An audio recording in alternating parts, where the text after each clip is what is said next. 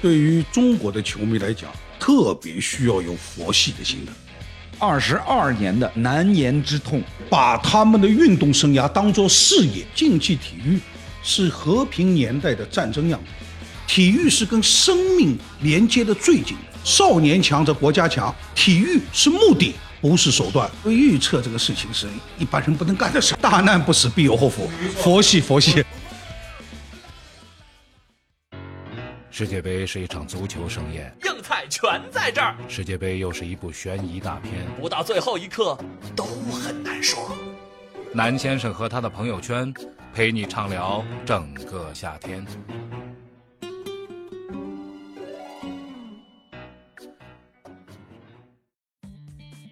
好，今天的我们的很难说又开始了。今天呢，这个日子比较特殊啊，我们请来了一位重量级嘉宾。其实很老是要说重量级，我讨厌重量级这个词。介绍我的时候，重量级其实不是说到怎么重量啊，是说我人重量比较大。不不，那也是重量级。啊，对啊，今天请来了我们钱文忠先生，钱文忠教授啊，鼓掌！啊、这个大家好，大家好。不过我的重量也不小。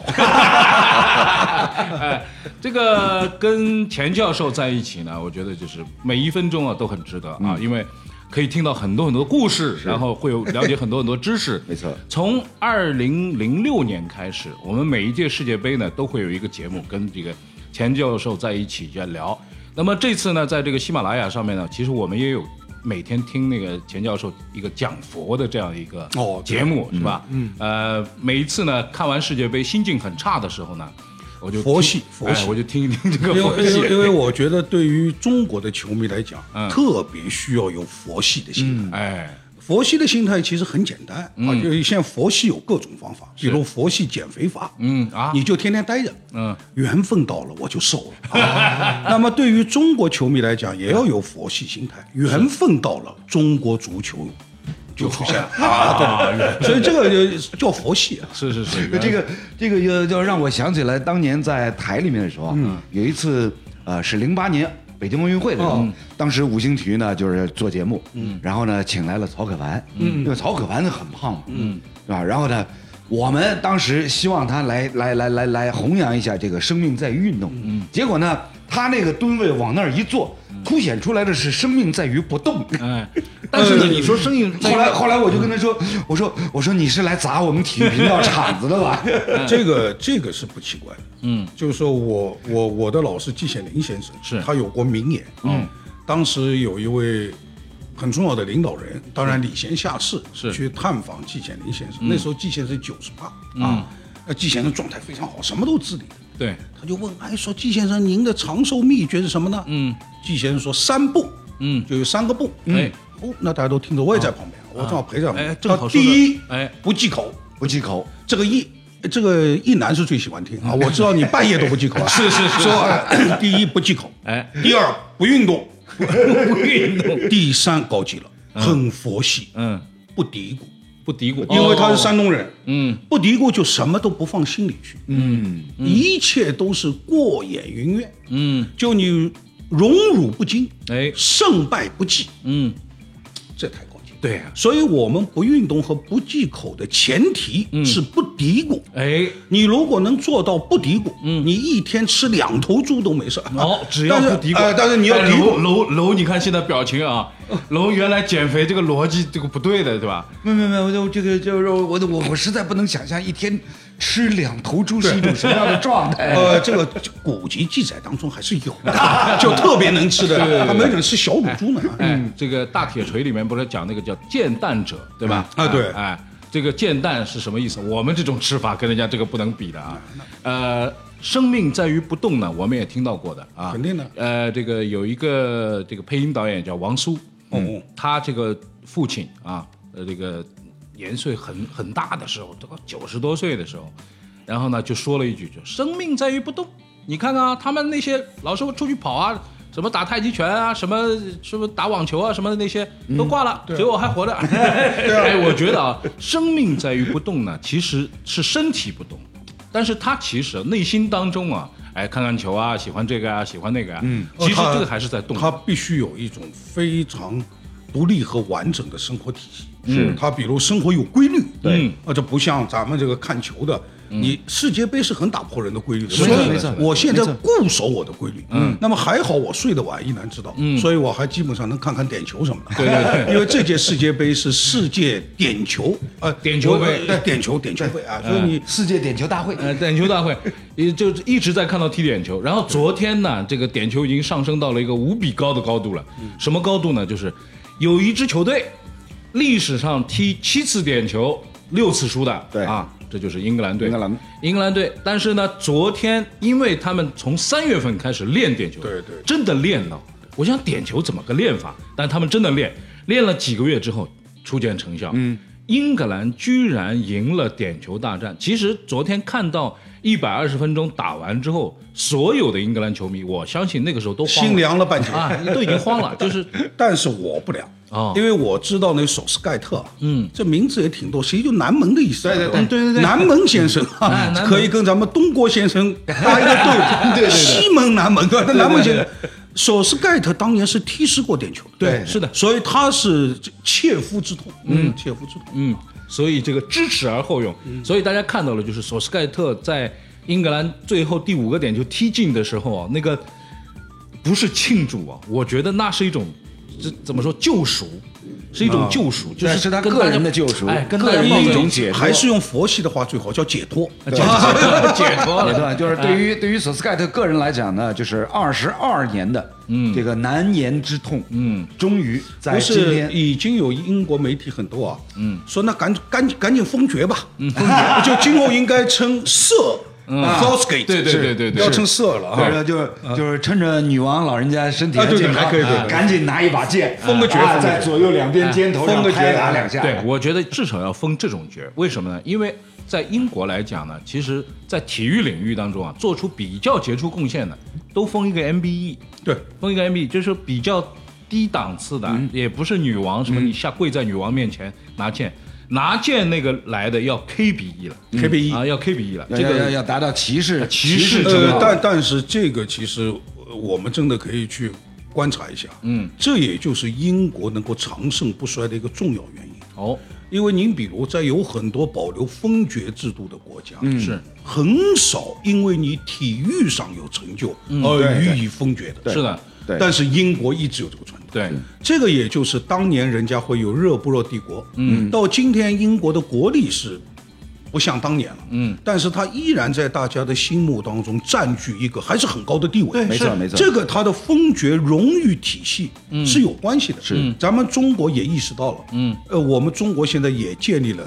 呃，勋这个呃勋章制度，嗯，前一段不是我们颁证给普京，嗯，友谊友谊勋章吗？是，对吧？一定要有这个，嗯，所以我们如果将来对中国为中国体育事业做出重大贡献的人能够授勋，嗯，那也特别棒。对我觉得这是非常棒，能够对激发他的荣誉感。现在呢，一般是什么呢？一般是这给给个什么政协呀、或者是、啊对啊或者是最最那个什么是送面锦旗，对，是吧？送面锦旗，呃，不是咱们这边嘛有各种那这个什么呃突击手啊对啊各种新称号长征突击手啊啊是吧？就是这个红旗手啊，三八红旗手嗯啊，就是各种各种的封号啊称号。然后呢，然后呢，比如说这个在在在这个仕途当中，嗯，就是给你给你一官半职，这个还是不一样啊。对，这个荣誉的那个那个位置啊不一样，嗯因为在正式场合，如果在这个英国就是封爵以后啊，在正式场合出现的时候，一定前面要冠以 Sir 对什么什么什么，对对哎，那么所以这是传统的力量。是是就好比前一段，比如我看中国的媒体上。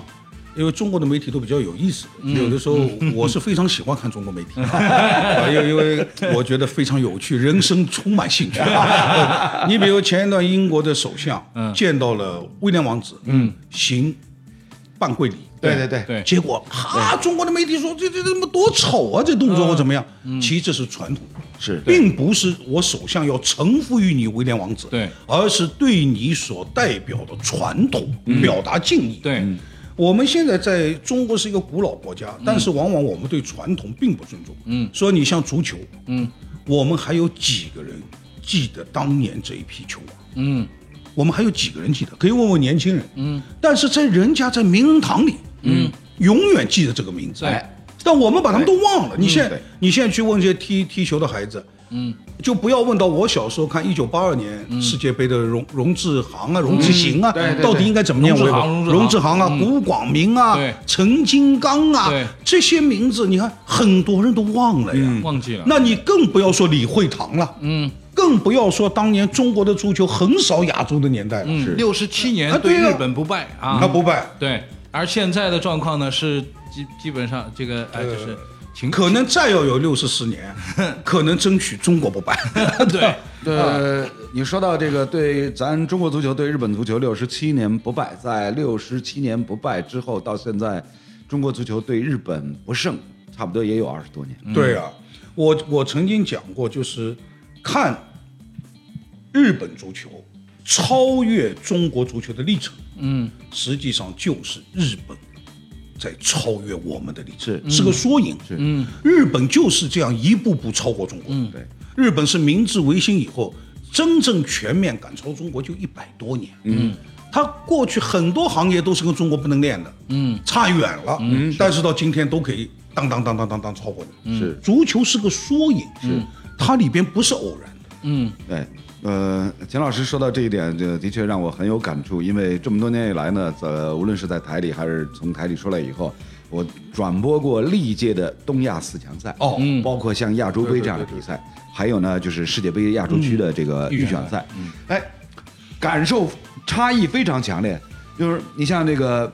亚洲区的预选赛，包括亚洲杯。咱们的近邻日本、韩国都是把最优秀的球员从欧洲招回来，招回来的就是你可想而知他们对于这个比赛的重视重视程度。嗯嗯，然后呢，东亚四强赛，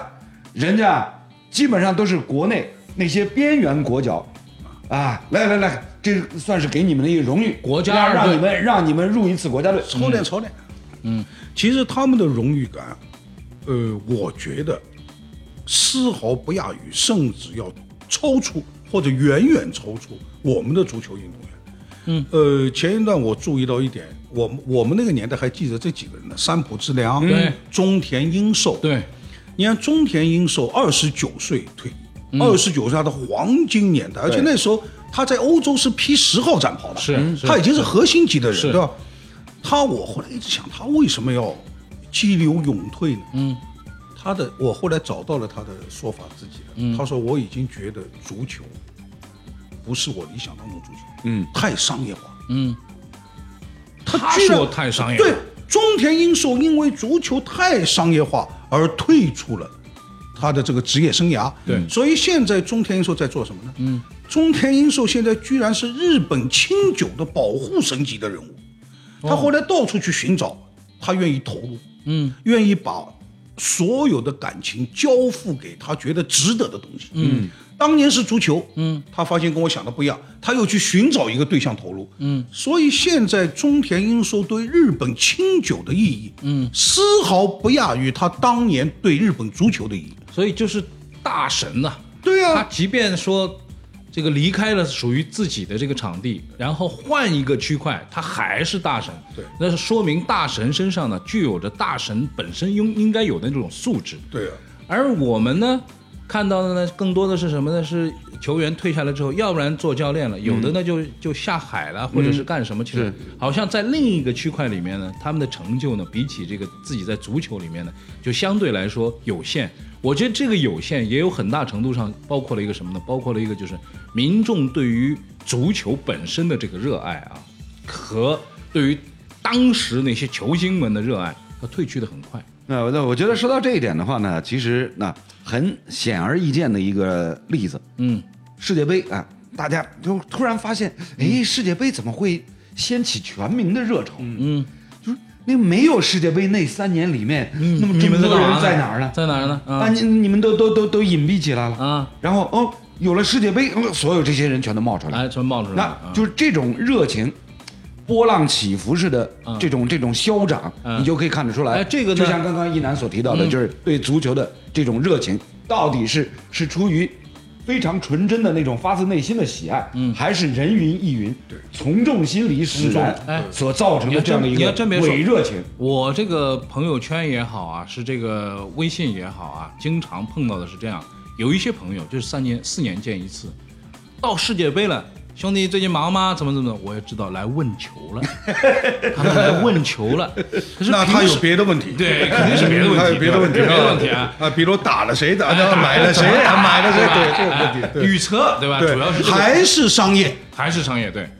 他还是一个产业心态，嗯他把这个足球跟钱，嗯，他主要是对钱感兴趣，哎对，足球是通向钱的桥没错梁，没哎错，所以要来问问途于老马，仕途老马哦来问你哦吗？就是每隔四年把足球当成赚快钱的对一个载体对工具，哎，，那么其实呢，你们平时来问呢，跟这个还是平时来问吧，比如说来问股票，对吧？这些问题拿来问的。那现在还有人问你股票吗？哦我这个胆儿更 大，这很不佛系。 哎